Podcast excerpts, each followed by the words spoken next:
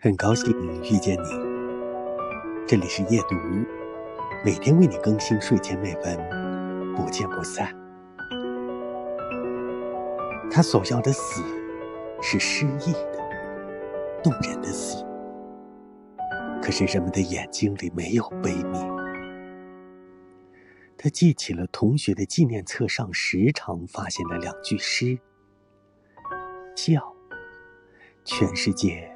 便与你同声笑，哭，以便独自哭。